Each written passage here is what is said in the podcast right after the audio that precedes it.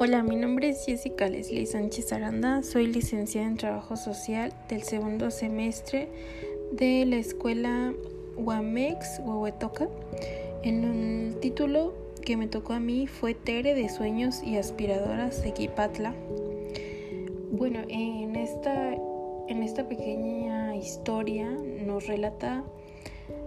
em, la vida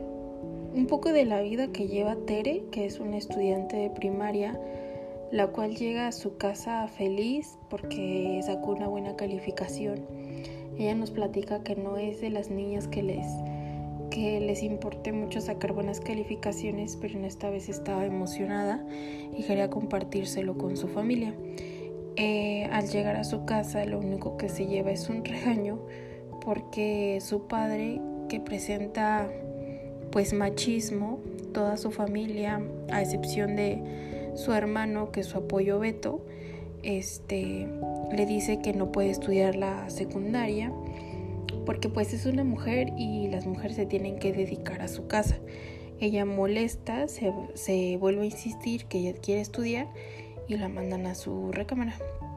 Después de una serie de, de contextos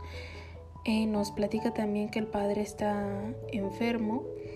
y que va a ser operado por un tumor que tiene en el corazón. Entonces la persona que lo va a operar es una doctora y como que da un giro a la historia porque se da cuenta que está errado en las decisiones que está tomando con su hija y con la ayuda de su hermano Beto y, y su madre que también pues con un poco de miedo por la reacción del machismo de su padre, pero también la apoya. Y bueno, se llama Tere de Sueños y Aspiradoras porque el padre quería comprarle una aspiradora y la madre dice que con ese dinero de la aspiradora mejor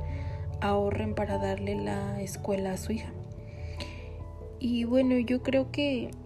esta es una historia, pero realmente sí sucede que en el país en el que vivimos y bueno, yo creo que en los demás se vive mucho machismo y presenta pues muchos grados de discriminación como es a la mujer que hacen de menos y que creen que por ser mujer no va a hacer las cosas bien como fue un ejemplo de la doctora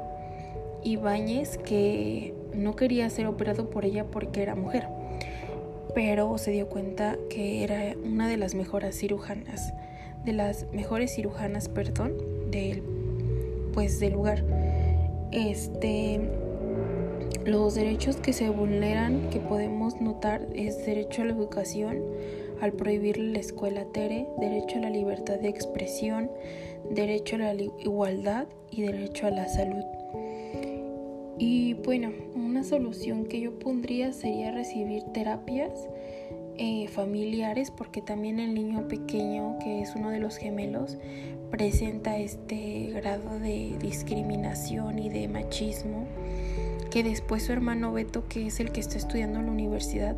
lo regaña. Pero yo sí consideraría eh, eh, acudir perdón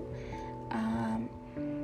terapias de psicología para poder resolver este tipo de conflictos. Y pues espero esperando que en un futuro este tipo de actos ya no sucedan. Y bueno, creo que de mi parte sería todo y muchas gracias.